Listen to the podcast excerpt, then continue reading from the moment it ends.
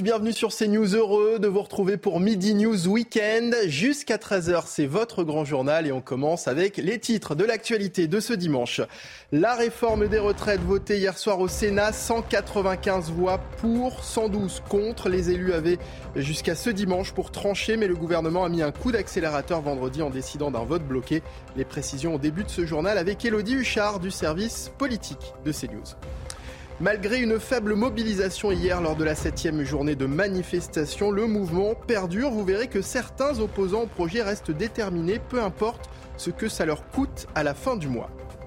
L'inflation continue d'inquiéter les Français. Selon un sondage IFOP pour le journal du dimanche, ils sont 76% à estimer que la hausse des prix va durer et s'inscrire dans le temps. Les précisions dans un instant. Dans, les titres de l'actualité également, le ministère de l'Intérieur a enregistré en 2022 une hausse de 14% des vols à l'étalage. Cette semaine, le président du groupe Intermarché a révélé que les pratiques de lutte contre le vol, justement, avaient dû évoluer. Et puis, la réconciliation entre Olivier Faure et Nicolas Maillard-Rossignol vole en éclats un mois après une élection du secrétaire général difficile. La NUPES continue de diviser au sein du parti. Voilà pour les titres de ce journal. Et pour m'accompagner cet après-midi, j'ai le plaisir d'accueillir Naïma M. Fadel, essayiste. Bonjour Naïma. Bonjour Mickaël. Vous allez bien depuis hier? Oui, très bien. Parfait. Marc Vardon, vous n'étiez pas là hier en revanche. Non. Chef d'entreprise, ravi de vous accueillir. Marc et puis Patrice Arditi. Merci à vous journaliste. Bonjour mon cher Patrice. On va donc euh, et puis on va accueillir Elodie Huchard également qui est en plateau avec nous du service politique mais je vous ai déjà présenté dans les titres euh, Exactement, Elodie. Ça, pas besoin de le donc évidemment tout va bien. C'est fait, le Sénat a donc adopté hier soir la réforme des retraites par 195 voix contre 112 et avec une journée d'avance hein, sur le calendrier puisque l'échéance était fixée à ce soir minuit. Alors Elodie, euh, vous allez nous raconter votre soirée au Palais du Luxembourg hein, hier. avec plaisir. mais d'abord, l'affaire est pliée au Sénat avec une, journée d'avance. C'est une surprise alors qu'hier matin, on disait encore que les discussions traînaient en longueur et que le recours d'Olivier Dussopt sur le vote bloqué n'avait servi à rien. Non, parce que finalement, le but aussi d'Olivier Dussopt avec ce vote bloqué, ça fait tomber tous les amendements, puisque de fait, ils ne seront pas votés. Donc, on peut continuer à les discuter, mais on le fait de manière symbolique. Et la gauche a tenu jusqu'au bout. Alors d'ailleurs, il y a eu un peu des dissensions, parce que du côté des écologistes, assez vite, on a dit notamment à Patrick Caner, euh, c'est plié, ça ne sert à rien de jouer encore le jeu de l'obstruction, mais la gauche a tenu à utiliser amendement après amendement ces deux minutes pour défendre euh, les amendements, les idées fortes. Mais on a bien vu au fur et à mesure de la journée que la gauche commençait un petit peu euh, à se lasser. Il y avait aussi certains sénateurs qui étaient partis dans les manifestations, donc il y avait quand même moins de monde sur les bancs du Sénat. Et puis surtout, ce qui a vraiment accéléré les choses, c'est Bruno Retailleau qui a supprimé son amendement sur la clause du grand-père. Il avait tout intérêt à le faire. Ça ne faisait pas partie des amendements retenus par le gouvernement. Et en faisant tomber son amendement, il a fait tomber tous ceux qui étaient derrière. Donc plus de 300 amendements. Et jusqu'au bout, vraiment, la gauche a tenté d'utiliser euh, le quorum, c'est-à-dire de dire on n'est pas assez nombreux pour voter. Donc on suspend pendant une heure et on vote au bout d'une heure. Pas de bol euh, pour la gauche. Il faut 30 signataires présents dans l'hémicycle à ce moment-là, ils avaient bien les 30 signataires, mais au moment où Gérard Larcher a fait l'appel, eh bien, un sénateur manquait. Donc, petit coup de théâtre, la droite était assez euh, hilar de voir ce dernier coup de la gauche qui n'a pas franchement fonctionné. Elodie, malgré cette victoire, la bataille est loin d'être gagnée pour euh, le gouvernement. Quelle, quelle est la, la prochaine étape? Alors, l'étape facile, c'est mercredi, à partir de 9h, la fameuse commission mixte paritaire. Sept sénateurs, sept députés vont se mettre d'accord sur le texte qui sera ensuite présenté. Il n'y a pas de grand suspense. Il y a euh, 10 parlementaires favorables à la réforme sur 14. Donc, a priori, ils vont se mettre d'accord. En revanche, la journée compliquée pour le gouvernement, ça sera jeudi. Jeudi à 9h, le texte va être voté au Sénat. A priori, pas de surprise. En revanche, à l'Assemblée, à 15h, on est toujours dans l'attente de savoir s'il y aura 49-3 ou pas. Le gouvernement doit aller chercher du côté des Républicains des voix. Mais du côté des Républicains, plus les jours passent, plus on nous explique qu'il pourrait y avoir des voix euh, manquantes. Donc, le gouvernement est en train de compter, recompter pour s'assurer que s'ils vont au vote de manière normale, ils aient bien la majorité parce que sinon, là, c'est un vrai mauvais coup pour le gouvernement.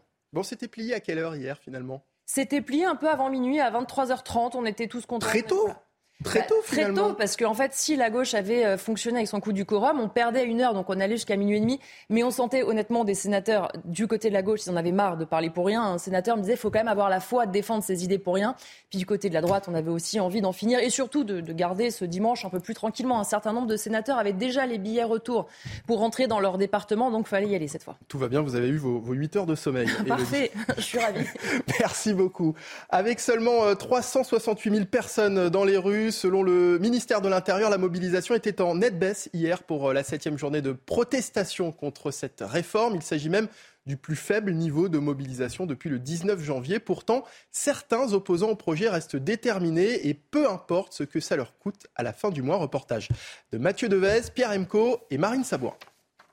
Présents depuis le premier jour de mobilisation, ces Français veulent continuer à manifester, mais cela est de plus en plus compliqué pour certains, comme pour cette professeure d'histoire-géographie en Seine-Saint-Denis. J'ai déjà perdu euh, une semaine de salaire qui n'a pas encore été prélevé euh, sur les salaires qui ont été versés jusqu'alors, qui vont probablement être prélevés d'un seul coup euh, pour le salaire de mars ou d'avril, donc ça va faire très très mal. Hein.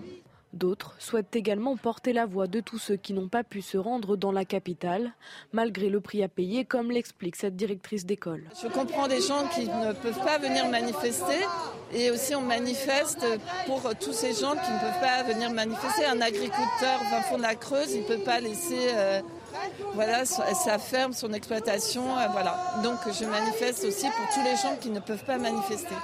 Même si manifester devient difficile, certains opposants à la réforme des retraites restent déterminés. À chaque manifestation, euh, je serai là. Je suis très déterminé à tenir pour que ça change. Euh, l'objectif, c'est euh, le retrait de la réforme des retraites. Donc on fera ce qu'il faut pour l'obtenir. Hier, 368 000 Français étaient dans les rues selon le ministère de l'Intérieur, un chiffre en net recul par rapport aux manifestations précédentes. Alors, d'un côté, la mobilisation baisse, de l'autre, certains irréductibles n'en démordent pas, Marc Varnaud. Oui, c'est exact. La, la, mobilisation baisse et elle baisse, elle baisse, deux, elle baisse deux fois. Hein. Elle baisse en nombre et puis elle baisse aussi en proportion, puisque là, il y avait un samedi. Et souvenez-vous, euh, les, les, les, syndicats nous disaient que ben ils allaient faire une manif le samedi pour avoir tous ceux qui ne peuvent pas perdre un jour de salaire la semaine ou qui ne peuvent pas euh, ne peuvent s'absenter. Finalement, ça marche pas. Résultat, ça marche, ça marche pas du tout. Euh, d'un côté, une démobilisation, puis de l'autre côté, on a une, radicalisation de euh, certaines sections de la CGT, notamment à Marseille. Monsieur Matteux, d'ailleurs, je suis surpris que ce monsieur ait pu quasiment appeler à l'insurrection et au sabotage, ce qui est quand même incroyable, hein, sans pour autant être inquiété euh, quoi que ce soit. comment un délégué syndical de la CGT à Marseille peut appeler au sabotage sans être inquiété? Je veux dire, là, on est vraiment, on a touché le fond, là. C'est impossible. Il faut faire quelque chose. Naïma? Non, mais euh, la mobilisation, effectivement, est en baisse, mais ça ne veut pas dire que la colère n'est plus euh, présente. Au contraire, il y a une colère euh, importante dans le pays qui s'accentue. Et aujourd'hui, je pense que, quand même, ce qui va se passer, par rapport même à ce que vous disiez, Marc, c'est que c'est la radicalité qui va prendre le pas. Alors, justement. Justement, Naïma, on vient de voir les irréductibles, effectivement, qui continuent de manifester. puis, il y a ceux qui euh, ont des actions plus radicales. Jeudi, la CGT a lancé une coupure du, courant du Stade de France et du village olympique de Saint-Denis. Une coupure ciblée pour s'opposer à la réforme des retraites, sauf qu'à proximité, des particuliers ont également été touchés. Reportage de Jules Bédot et de Michael Dos Santos. Dans cette rue de Saint-Denis, le courant a encore du mal à passer. Depuis jeudi dernier et l'action de la CGT contre le Stade de France, certains immeubles font face à des coupures intempestives. Électroménager, lumière, ascenseur, rien ne fonctionne, de quoi agacer les clients affectés. Pour rien, si euh, on, est, on, va déjà manifester, donc euh, voilà, je sais pas pourquoi qui, qui, nous mettent un coup de pression comme ça, qui mettent la pression sur l'État, mais pas avec nous. On a des congélateurs, on a de la viande, on fait à manger, ça se coupe c'est pas normal. On est en train de perdre la moitié des choses. Euh, les gens ils se plaignent, ils regardent la télé, ça coupe. Euh, on n'a pas de lumière, on vit dans le noir. Oh, il y a des personnes âgées. Si mon frigo il en prend un coup, c'est un peu embêtant. Au pied des immeubles, les commerçants, eux, ont plus de chance. Tout est rentré dans l'ordre. Jeudi, certains d'entre eux avaient dû refuser des clients pendant l'heure du déjeuner. On nous a coupé euh, les machines à panini, les caisses, la machine à café, nos frigos, nos congélos. Mais heureusement, ça ne nous a pas impacté plus que ça. De son côté, la CGT reconnaît quelques dommages collatéraux. Les plans du réseau tels que nous les avions n'étaient probablement pas à jour. Une action condamnée par Enedis, le gestionnaire du réseau qui a rétabli le courant des jeudis pour la plupart, a décidé de porter plainte contre la CGT. Alors Patrice, des coupures pourtant ciblées qui finalement impactent des, particuliers, certains parlent de dommages collatéraux.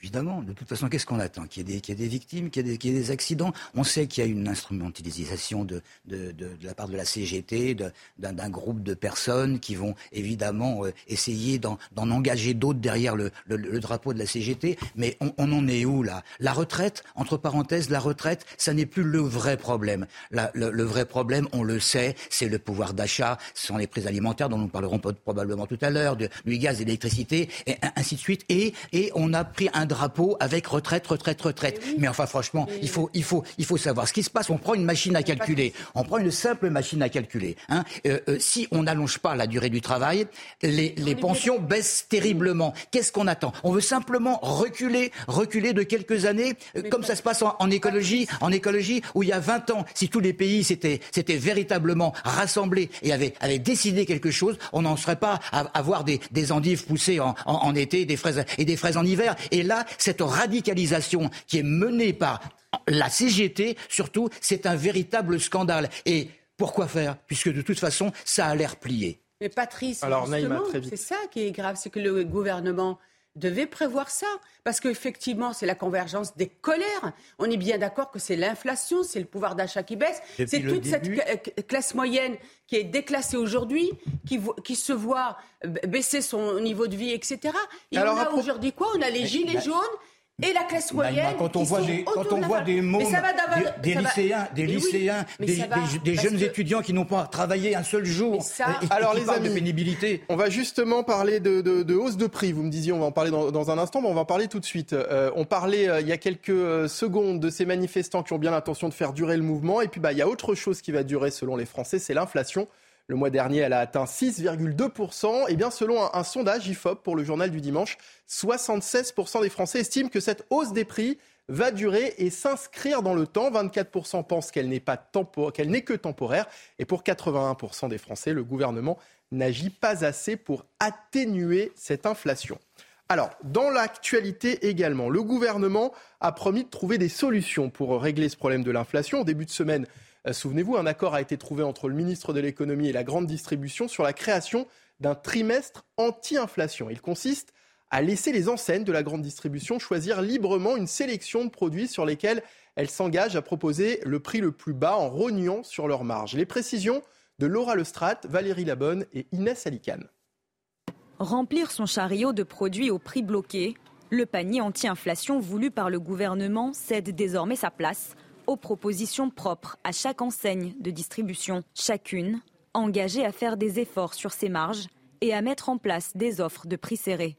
Les enseignes, quand elles font de la promo, et c'est le cas de ces paniers anti-inflation, c'est ni plus ni moins qu'une promo de long terme pendant un trimestre, elles acceptent de sacrifier une partie ou la totalité de leur marge pour faire de ces promos des produits d'appel. Et ça, c'est vieux comme le commerce. C'est le principe de l'îlot de perte dans un océan de profit.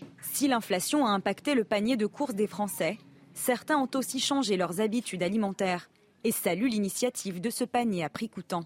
C'est toujours intéressant d'avoir euh, des, des, achats, enfin des, des produits où, euh, bah, où tout le monde peut évidemment, euh, se, enfin, vu la conjoncture actuelle, se, se procurer. Ce serait bien, franchement.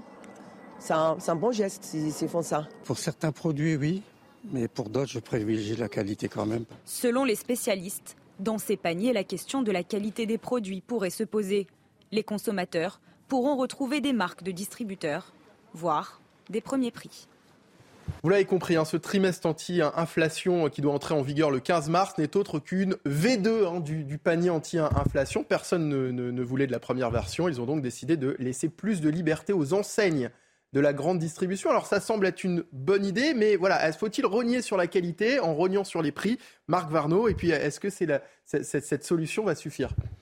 Tout d'abord, euh, tout d'abord, il faut regarder en face la réalité de la grande distribution hein, et ne pas oublier que quand les prix sont bas, n'est pas parce que M. Leclerc et consorts décident de ne pas gagner d'argent, mais c'est parce qu'ils continuent à faire 50% de marge et ils écrasent les prix des agriculteurs et des PME. Donc il faut déjà, parler vrai. Hein. N'oublions pas quand même que la grande distribution en France, c'est là où deux tiers des Français vont acheter leur alimentation, mais par contre il y a trois centrales d'achat derrière. Hein. Donc le pouvoir de la, de la, grande distribution est tel que, bon, aujourd'hui, quand on dit que la grande distribution va figer des prix euh, dans le temps, la réalité, c'est qu'ils vont sans doute pas figer leur marge autant qu'on l'aimerait, ils vont surtout pressuriser leurs fournisseurs pour essayer d'obtenir les prix les plus bas et continuer à communiquer sur leur sacro-saint défense du pouvoir d'achat, mais plutôt que de dire défense de leur marge, c'est beaucoup plus marketing et ça passe mieux. Moi, j'y crois pas du tout. J'y crois pas du tout parce que l'inflation, elle est aujourd'hui durable et tous ces boucliers tarifaires, ces prix fixés, c'est reculer pour mieux sauter. Mmh. C'est-à-dire que de toute façon, le problème est là et toutes ces mesures qui consistent à cacher la vérité aux Français, on est dans une période inflationniste. Il faut en prendre acte. Alors oui, si le gouvernement veut faire quelque chose, il y a deux solutions qui sont immédiates et radicales. On baisse la taxe sur les pétroles, la TIPP, 70% hein, de taxe sur un litre d'essence. Baisser cette taxe, ça donnera du pouvoir d'achat. Et puis la deuxième chose, on y revient sans arrêt, baisser les charges des entreprises. À charge pour les entreprises de transformer ces charges en salaire. Ça sera remarquablement efficace. Alors, est-ce une conséquence de l'inflation? Le ministère de l'Intérieur a enregistré en 2022 une hausse de 14% des vols à l'étalage. Toujours est-il que l'envolée des prix ne doit pas arranger les choses. Cette semaine, le président du groupe Intermarché a révélé que les pratiques de lutte contre le vol avaient dû évoluer. Reportage dans un magasin où une puce anti-vol est désormais systématiquement glissée dans les barquettes de viande fraîche ou de poisson. Michael Chaillot. 50 000 euros par an, c'est le manque à gagner moyen lié au vol dans ce magasin d'une petite ville de Loire-Atlantique. Chiffre conséquent déjà, mais depuis fin 2022 et l'envolée de l'inflation, il a explosé. Depuis le mois de décembre, il y a une, une énorme recrudescence des vols. Euh, et on peut le dire réellement qu'on est à x2 de ce qu'il y avait avant. Quoi. Il y a quand même une, ampleur sur la, tout ce qui est euh, boucherie, poissonnerie et fromage. Direction le rayon boucherie où depuis quelques semaines on ajoute discrètement une petite étiquette difficile à repérer sur chaque barquette de viande préparée. Oh, une petite étiquette autocollante qui est anti-volée. Hein. Il y a une, espèce de petite puce électronique à l'intérieur. Et quand les gens passent au niveau de la caisse, s'ils passent pas euh, dans la caisse, ça sonne et le vigile s'occupe du reste. Le vigile a été recruté début janvier, coût pour le magasin 5000 euros par mois, auquel il faut ajouter une vingtaine de caméras supplémentaires installées en urgence. La lutte contre le vol, c'est 6500 euros de charges mensuelles supplémentaires. Le magasin s'est adapté et le profil du voleur a changé. Euh, maintenant, ça peut être monsieur, madame, tout le monde. Hein. Euh, il n'y a, plus, a plus de profil de voleur où avant on pensait que plus un tel, un tel. Aujourd'hui, c'est fini. Aujourd'hui, euh, n'importe qui, n'importe qui vole. Dernier vol recensé, trois côtes de bœuf pour un montant total de près d'une centaine d'euros, planqués sous le manteau d'une femme qui se disait enceinte.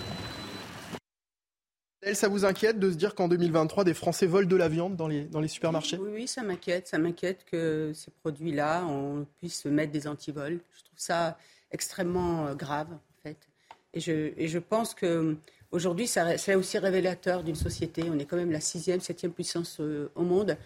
Et, malgré en fait toutes les, les, associations caritatives, les épiceries sociales et solidaires, on voit bien qu'aujourd'hui, ceux qui volent, c'est un, autre public. Ce n'est pas forcément un public qui est modeste et qui est suivi par les services sociaux. C'est clairement euh, des personnes, on va parler encore, j'en reparle encore, de la classe moyenne, qui aujourd'hui est complètement déclassée et qui a du mal. Et euh, ce n'est pas anodin. Alors on parlait de, de du coût pour l'entreprise c'est la symbolique, en fait, qui est la plus importante. Et je voudrais aussi relever tout à l'heure par rapport à ce qu'on s'est dit. En Espagne, en Espagne, ils ont décidé sur euh, environ 200 produits de première nécessité de baisser, en fait, de mmh. supprimer la TVA. Donc ça, c'est important. Là, c'est un vrai geste et qui n'impacte pas nos agriculteurs et nos producteurs. Et nos producteurs. La réconciliation entre Olivier Faure et Nicolas Mayer-Rossignol vole en éclats un mois après une élection du secrétaire général difficile. Les divisions entre pro et anti-NUPES se révèlent au grand jour. En cause, le soutien euh, d'une candidate de la France insoumise à une élection partielle en Ariège. Les explications de Valérie Labonne. L'alliance conclue fin janvier entre Olivier Faure, réélu à la tête du Parti socialiste, et Nicolas Mayer-Rossignol, son numéro 2, n'aura duré que quelques semaines. Ce dernier dénonce un coup de force du premier secrétaire qui n'a retenu ce samedi aucun représentant de son courant refondation dans la nouvelle direction pléthorique du parti. Quand on compose une équipe, il y a deux écueils, la purge et l'armée mexicaine. Là, malheureusement, j'ai peur qu'on ait cumulé les deux. C'est une élection partielle en Ariège qui a révélé les désaccords. Pour respecter son engagement avec la NUPES, le Parti socialiste soutient Bénédicte Taurine, candidate La France Insoumise, alors que le maire de Rouen est en faveur de la dissidente socialiste Martine Froger. Olivier Faure dénonce un problème de loyauté. Cette question, je le dis, elle a été évoquée avant Marseille entre nous, pendant Marseille entre nous, comme l'une des conditions à l'accord. Et donc, voir que cette condition-là n'est pas respectée, voir que se multiplient les accros dans la presse, eh bien, effectivement, je n'ai pas de problème avec le fait que des gens disent des choses différentes de moi, mais je ne veux pas qu'on puisse dire qu'il y a une direction qui ne sait pas où elle va. Il défend que le parti ne doit avoir qu'une seule ligne politique. Pour le moment, Nicolas Maillard-Rossignol, seul représentant de son courant, reste premier secrétaire délégué. Mais pour combien de temps encore? Patrice Arditi, la NUPES continue de diviser au PS. Oh, c'est pas fini. Euh, c'est pas fini. De toute façon, on sait très très bien qu'Olivier Faure, il joue sa, la, survie, la survie véritable de, son parti. Le Parti socialiste ne disparaîtra euh, véritablement jamais. Mais, mais quand on pense à ce qu'il a été et ce qu'il est maintenant, c'est une catastrophe. Et je pense qu'Olivier Faure a une très très grosse responsabilité d'avoir opté pour la NUPES alors qu'il pouvait quand même jouer à excusez, excusez du, rapprochement, mais à Astérix, à Astérix, et dire bon, même si nous ne sommes pas nombreux, nous gardons notre identité. Et là, nous avons quoi? Nous avons un certain nombre de personnes qui suivent aveuglément euh, Olivier Faure, et puis il y a des détracteurs et des opposants qui lui en voudront toujours d'être inféodés. Il lui manque les moustaches pour, euh, pour faire euh, Astérix. Patrice, vous, vous dites que le PS existera toujours. On a un peu l'impression que le parti est en pleine implosion là. Bien entendu, mais il y a quelque chose qui est, qui est, assez, assez, remarquable et que j'ai pu noter pendant des, des années et des années de, de, de journalisme, c'est que la France a besoin d'un parti, un parti, euh, qu'il soit au pouvoir ou pas, mais généralement il est au pouvoir, et d'une opposition, mais les deux classiques. Les extrêmes, ils sont derrière. Alors de temps en temps, il y a des velléités euh, pour, pour, pour, essayer, pour essayer de gagner quelque chose. Mais les Français respectent surtout les partis classiques parce que la France, ça n'est pas ça n'est pas un pays de manifestation perpétuelle, comme mmh. on essaye de nous le faire croire là. On nous dit ça va continuer, ça va continuer, ça va continuer, et je reparle de, de retraite, il y a un moment donné où ça va arrêter. Parce que, je l'ai déjà dit, il faut savoir raison garder. Allez, c'est la fin de cette première partie. Votre grand journal continue avec une nouvelle édition dans un instant. Mais d'abord, nouveau rendez-vous désormais avec Barbara Klein. Bonjour Barbara, on vous retrouve désormais un peu avant 12h30 pour nous dérouler le menu, non pas de votre déjeuner, mais de votre émission La parole aux Français. Effectivement, bonjour Mickaël, bonjour euh, à tous. À 14h, nous évoquerons d'abord l'érosion de la notion d'autorité en France. Le constat est partagé par de nombreux Français. Ils ont le sentiment que parce que la police n'est pas respectée, eh bien, elle n'a plus la main en matière de lutte contre la délinquance. Témoignage dans l'émission d'un médiateur des quartiers nord de Marseille qui, chaque été, emmène les jeunes de ces quartiers en sortie avec la police nationale pour tenter de retisser ce lien et de restaurer euh, l'autorité. Dans la parole aux Français, également l'adjointe au maire d'une commune des Hauts-de-France qui a décidé de distribuer des chèques inflation de 100 euros à tous les foyers de la ville et ce sans condition de revenus ou bien euh, quand les mairies décident d'aller au-delà hein, du gouvernement face à la crise économique. Et puis enfin, nous évoquerons euh, le débat sur la fin de vie. La convention citoyenne sur le sujet se termine à la fin du mois et Emmanuel Macron hésite encore. La France doit-elle faire évoluer euh, sa politique en la matière? Rejoignez-nous à partir de 14h.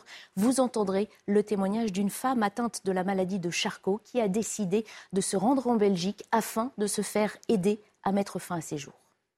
Et le rendez-vous est pris avec Barbara Klein. À tout à l'heure, nous on se retrouve dans un court instant. Nous reviendrons sur le vote cette nuit au Sénat de la très controversée réforme des retraites. A tout de suite sur CNews pour la suite de Midi News.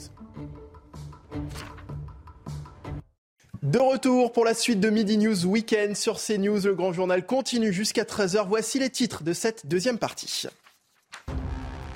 La réforme des retraites votée hier soir au Sénat, 195 voix pour, 112 contre, mais la bataille est loin d'être terminée. Les parlementaires auront jusqu'au 26 du mois pour clore les discussions et voter le texte, faute de quoi le gouvernement devra recourir au fameux article 49.3.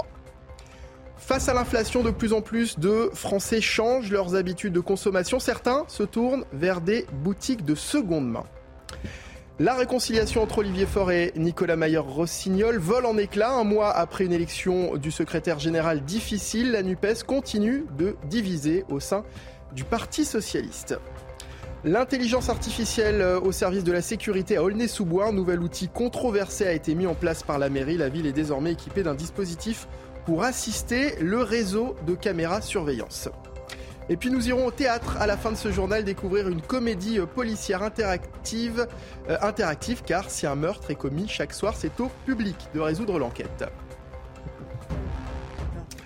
Midi News Weekend, la suite avec toujours Patrice Arditi, Naïma Mfadel et Marc Varnaud. On va poursuivre euh, notre journal avec euh, cette information évidemment de la soirée. Après dix jours de débat, le Sénat a adopté hier la très controversée réforme des retraites. La course contre la montre s'achève finalement avec une journée d'avance, puisque euh, vendredi, l'exécutif avait utilisé un article de la Constitution permettant de limiter le temps des débats législatifs. Première victoire donc pour le gouvernement, mais la bataille est encore loin d'être gagnée. Marine Sabourin. Un pas de plus pour le gouvernement après ce vote obtenu par 195 voix contre 112. Une victoire dont s'est félicitée la Première ministre Elisabeth Borne.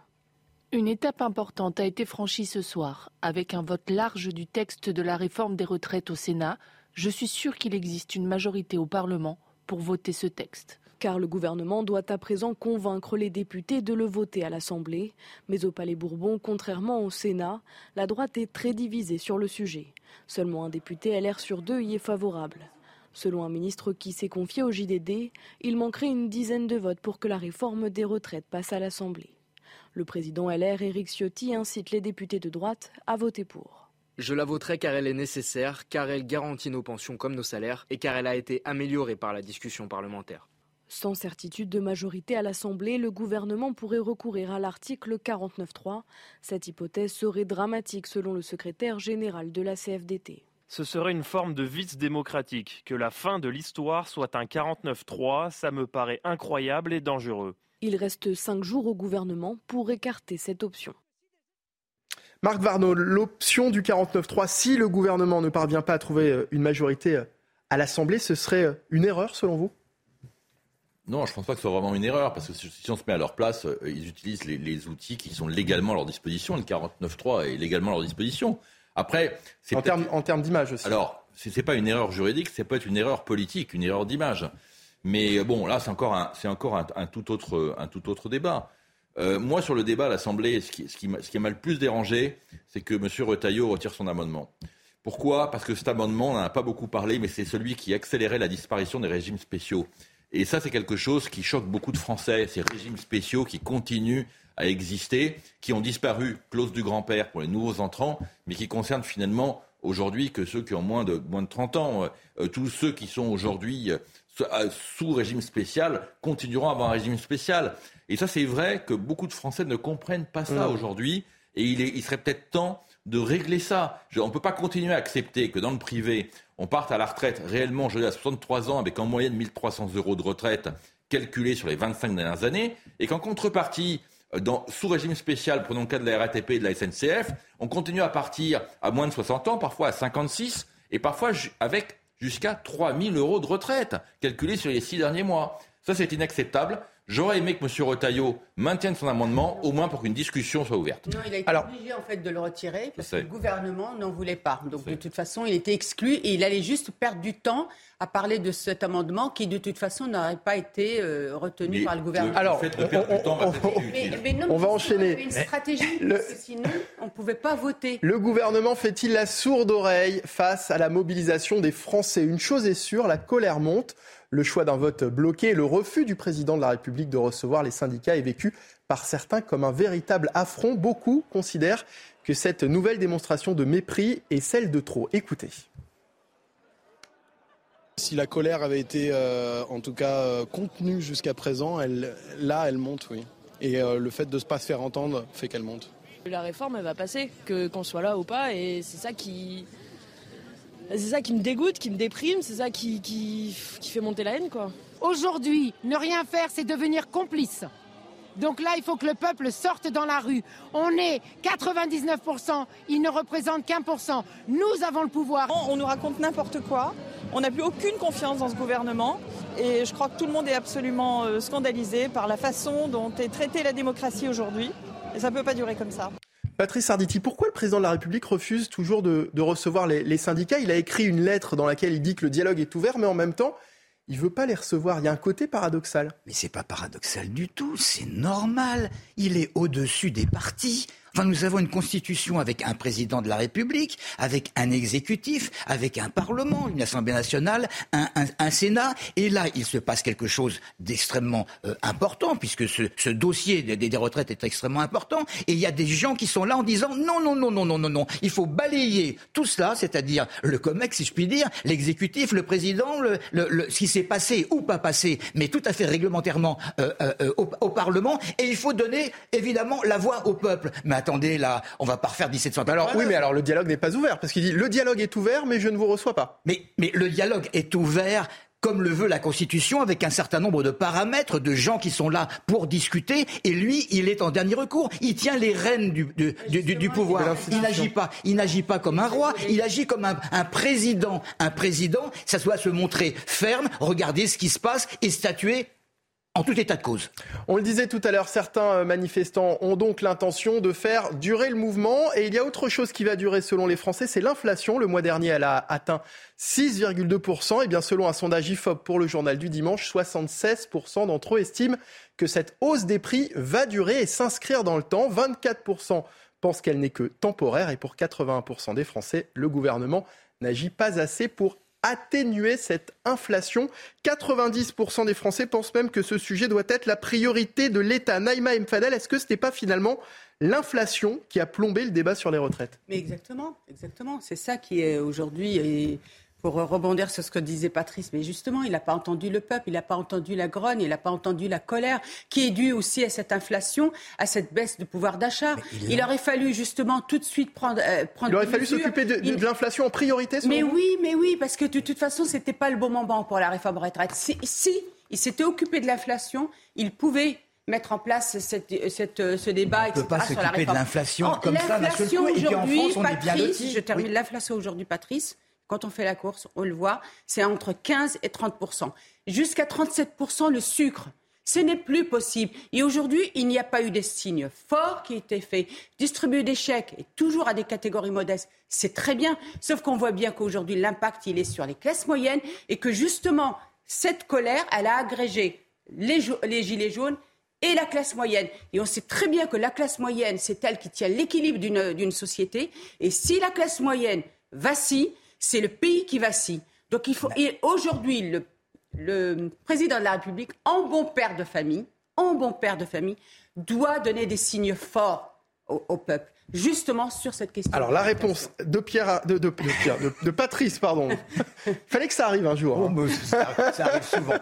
La réponse de Patrice Arditi, rapidement avant, avant de passer à autre chose. Une fois de plus, Emmanuel Macron n'est pas, pas, le petit père des peuples. Hein, il, faut, il, faut, il, faut, le dire une bonne ah, fois non, pour toutes. Mais, mais qui va croire dire, Mais hein. qui va croire Et c'est là le danger, le danger de certains syndicats qui affirment, qui affirment à, à, leur, à leurs troupes que euh, M. Macron est responsable de tout, qui est responsable de l'inflation regardons l'inflation dans notre pays par rapport à, par rapport à d'autres pays. Mais il, mais il y a eu le quoi qu'il en coûte, il y a, il y a eu, il y a eu l'Ukraine, il y a, il y a eu une foule de choses. Il a, il a toujours été là. C'est pas que je suis pas défenseur de Monsieur Macron, je suis défenseur du, du principe. On ne peut, on ne peut pas, on ne peut pas dire qu'il est, qu'il est responsable de la misère du monde et particulièrement de la France. La taxe sur les cartes. Alors 15 secondes, Marc Varno, parce que comme ça vous aurez tous. Naïma, il faut qu'on enchaîne pour poursuivre le journal. J'aimerais quand même rappeler qu'on a 5% de déficit public aujourd'hui, que l'Europe euh, va nous tomber dessus parce qu'on est au-dessus des 3, que l'on a tous les chiffres que vous connaissez, les 3 000 milliards de dettes, etc., et que la marge de manœuvre du gouvernement est nulle. La réalité, elle est là. C'est qu'aujourd'hui, le gouvernement ne peut plus bouger, y compris sur ces taxes et ces impôts qui remplissent les caisses de l'État sur lequel il ne peut pas faire d'efforts. Voilà le problème. Allez, face à l'inflation, de plus en plus de Français changent leurs habitudes de consommation. Certains se tournent désormais vers des boutiques de seconde main, appelées aussi ressourceries. On en compte déjà 2000 en France, souvent tenues par des associations. Reportage à Paris dans la nouvelle boutique Emmaüs avec Sacha Robin et Célia Barotte. Des chaussures, des vêtements ou encore des objets insolites, c'est ce que propose cette boutique située en plein cœur de Paris. Adepte des achats de seconde main, Cléo, 24 ans, est à la recherche des bonnes affaires. On peut trouver en général des, enfin, d'expérience des, manteaux euh, à partir de 15-20 euros, donc c'est beaucoup plus, euh, beaucoup plus facile de les acheter, surtout qu'un manteau en général on n'en a pas qu'un, on en a deux, trois. Cette autre cliente, elle, a été séduite par les ustensiles de cuisine de qualité et à petit prix. Vous voyez, 2 euros, franchement, il est en très bon état. Et euh, dans le commerce, euh, c'est un Pyrex en plus. Euh, dans le commerce, il vaut facilement 12 euros à 15. Les tarifs affichés dans le magasin solidaire font en grande partie son succès, d'autant plus avec le contexte d'inflation, comme l'explique son directeur. Globalement, ici, vous allez euh, pouvoir euh, acheter des choses que vous, achèteriez neuves à un cinquième, un dixième du prix, parfois plus. Et on a une fréquentation qui est en hausse même si tout ça dépend des dons que les gens nous font. Inaugurée en février dernier, cette boutique devrait rester ouverte dans le célèbre centre commercial jusqu'à l'année prochaine. Voilà pour cette page consacrée à l'inflation. Parti socialiste, à présent, la réconciliation entre Olivier Faure et Nicolas Mayer-Rossignol vole en éclats. Un mois après une élection du secrétaire général difficile, les divisions entre pro et anti-NUPES se révèlent au grand jour en cause le soutien euh, d'une candidate de la France insoumise à une élection partielle en Ariège. Les explications avec Valérie Labonne. L'alliance conclue fin janvier entre Olivier Faure, réélu à la tête du Parti socialiste, et Nicolas Mayer-Rossignol, son numéro 2, n'aura duré que quelques semaines. Ce dernier dénonce un coup de force du premier secrétaire qui n'a retenu ce samedi aucun représentant de son courant refondation dans la nouvelle direction pléthorique du parti. Quand on compose une équipe, il y a deux écueils, la purge et l'armée mexicaine. Là, malheureusement, j'ai peur qu'on ait cumulé les deux. C'est une élection partielle en Ariège qui a révélé les désaccords. Pour respecter son engagement avec la NUPES, le Parti socialiste soutient Bénédicte Taurine, candidate La France Insoumise, alors que le maire de Rouen est en faveur de la dissidente socialiste Martine Froger. Olivier Faure dénonce un problème de loyauté. Cette question, je le dis, elle a été évoquée avant Marseille entre nous, pendant Marseille entre nous comme l'une des conditions à l'accord. Et donc, voir que cette condition-là n'est pas respectée, voir que se multiplient les accros dans la presse, eh bien, effectivement, je n'ai pas de problème avec le fait que des gens disent des choses différentes de moi. Mais je ne veux pas qu'on puisse dire qu'il y a une direction qui ne sait pas où elle va. Il défend que le parti ne doit avoir qu'une seule ligne politique. Pour le moment, Nicolas Maillard-Rossignol, seul représentant de son courant, reste premier secrétaire délégué. Mais pour combien de temps encore? Marc Varnaud, euh, la réconciliation a été finalement de, courte durée entre les, deux rivaux. Oui, la réconciliation a été de courte durée et on est dans l'éternel, débat euh, du Parti socialiste qui est être, être dans la NUPS ou ne pas être dans la NUPS. La réalité, c'est qu'ils ont renoncé à un certain nombre de leurs idées fortes pour pouvoir rentrer dans la NUPS. Et ils se rendent bien compte qu'aujourd'hui, la NUPES, eh ben, elle profite à la LFI et que à la LFI. Donc il y, a, un vrai sujet là pour les socialistes, comme pour peut-être pour les écologistes demain, qui est celui de savoir est-ce qu'ils doivent rentrer dans un, dans un ensemble euh, qui, qui, leur correspond pas vraiment, mais dont ils pensent avoir des intérêts et des avantages électoraux, ou est-ce qu'ils doivent retrouver, leur âme et, euh, assumer leur, leur, popularité qui est effectivement basse mais qui, à mon avis, ne pourrait que monter, parce que de renoncer à leur position sur le nucléaire, sur l'OTAN, qui sont des, des, des, positions fortes de la LFI et qui ont été imposées à la NUPES, je ne pense pas que ce soit bon sur le long terme pour le Parti socialiste. Je rejoins Patrice, ça va faire qu'accélérer leur disparition. L'intelligence artificielle au service de la sécurité. À Aulnay-sous-Bois, un nouvel outil controversé a été mis en place par la mairie. La ville est désormais équipée d'un dispositif pour assister le réseau de caméras de surveillance, une technologie que vante la mairie, euh, mairie, mais qui attire les critiques de l'opposition. Olivier Gangloff et Thomas Bonnet pour le sujet. Les rues d'Aulnay-sous-Bois sont sous bonne garde. Dans son arsenal de surveillance, la mairie possède un dispositif basé sur l'intelligence artificielle. Depuis 2021, c'est à l'aide de cette technologie que peuvent être détectés les méfaits commis dans la ville. Concrètement, le logiciel permet de programmer des comportements qui déclenchent l'activité de la caméra détecter de manière informatique euh, un regroupement anormal, un, un déchet anormal. C'est un outil demain indispensable si on veut bien surveiller la voie publique. La ville compte 500 caméras pour 23 opérateurs. Se vantant d'excellents résultats, Bruno Béchiza répond également aux craintes des opposants. Non, il n'y a pas de reconnaissance faciale ni de système biométrique. Non, le modèle n'est pas celui de la surveillance à la chinoise. Nous sommes dans une société où ça ne dérange personne de vendre son visage, de vendre son intimité quand on est sur Internet. aux GAFA américains qui se le revendent entre eux. Par contre, quand l'État veut des données avec toutes les protections que donne l'État, là, il y a de l'émotion chez, chez tout le monde. Reste que le dispositif est controversé. Des associations dénoncent les potentielles dérives que peut engendrer cette technologie. Un débat qui ne fait que commencer. La surveillance automatisée figure dans le projet de loi relatif aux Jeux Olympiques 2024 qui sera débattu prochainement à l'Assemblée. Alors, au-delà de l'intelligence artificielle, c'est bien sûr la question de la vidéosurveillance qui revient sur le tapis, Marc Varno. Oui, et j'en profite pour saluer cette société qui est derrière cette intelligence artificielle et qui est une merveilleuse start-up française, une future licorne, euh, qui, euh, qui analyse les images vidéo avec une intelligence absolument incroyable et qui va, qui va donner à la France euh, un, un, outil extraordinaire en termes de sécurité. Précisons quand même qu'aujourd'hui, la biométrie et la reconnaissance faciale ne sont pas légales en France et que donc cette société est malheureusement bridée à cause de ça. Néanmoins, discrètement, nos gouvernants nous préparent la légalisation de la biométrie et de la reconnaissance faciale pour les Jeux Olympiques. Donc le, le, débat est clos. On aura la reconnaissance faciale et la biométrie pour les Jeux Olympiques. Enfin. Notre sujet culture et on vous emmène au théâtre ce dimanche découvrir une comédie policière interactive. Interactive car si un meurtre est commis chaque soir, c'est au public de résoudre l'enquête. Reportage au théâtre des Mathurins avec Charles Baget et Somaya Labidi. C'est qui la prochaine? Euh, lui. Des caricatures poussées à l'extrême. Les 20 prochaines minutes de votre vie vont être tout simplement paradisiaques. Je, je suis libertine. Un humour explosif. Madame Biorel, mais vous avez un teint, tout simplement. Enfin, quand je serai vieux, j'aimerais tellement être comme vous. Merci. C'est un ovni théâtral. Il existe depuis 12 ans et c'est la pièce qui a connu le plus grand succès avec plus de 3000 représentations, 1 100 000 spectateurs, tous les soirs pleins, 6 jours par semaine. Les gens assistent à un meurtre qui a lieu à l'étage du dessus, au-dessus du salon. La police débarque, la lumière s'allume, le commissaire de police dit aux gens vous avez assisté à un meurtre, vous allez nous aider à effectuer la reconstitution du meurtre. Et là, à partir de ce moment-là, la salle est allumée jusqu'à la fin. Donc on, nous, on joue avec les gens du public. Vous avez tous été témoins de ce qui s'est passé dans le salon cet après-midi Bien. Alors pendant la reconstitution, je vais avoir besoin de votre aide. Belge, autre chose Oui Elle avait des gants orange Non, pas orange, mandarine.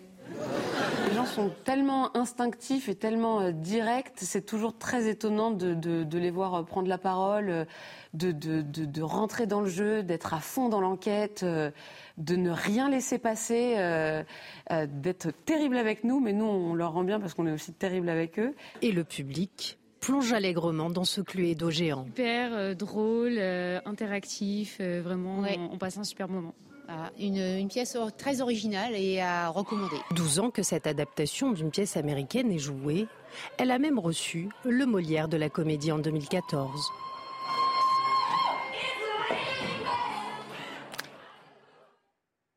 Et Viviane Hervier, en récit de ce sujet, dernier coup de ciseaux, c'est au théâtre des Mathurins du mardi au samedi à 21h et à 16h également le samedi. C'est la fin de Midi News Weekend. Merci aux chroniqueurs qui m'ont accueilli ce dimanche et hier également. Alors ce dimanche, il y avait Marc Varno, Merci. Naïma Mfadel et Patrice Arditi. Merci à, à, tous les trois. Le week-end prochain, vous retrouverez Thierry Cabane qui nous regarde, j'en suis sûr, et, et qu'on salue, on l'embrasse. Merci à François Epp et Coralie Deleplace. Merci également à Audrey Missiraka qui était à la réalisation cet après-midi. À la vision, il y avait Alice Mallet et au son, Guillaume. Dans un instant, enquête d'esprit avec Emeric Pourbet. Pour voir ou revoir nos émissions, c'est sur cnews.fr. Bon dimanche.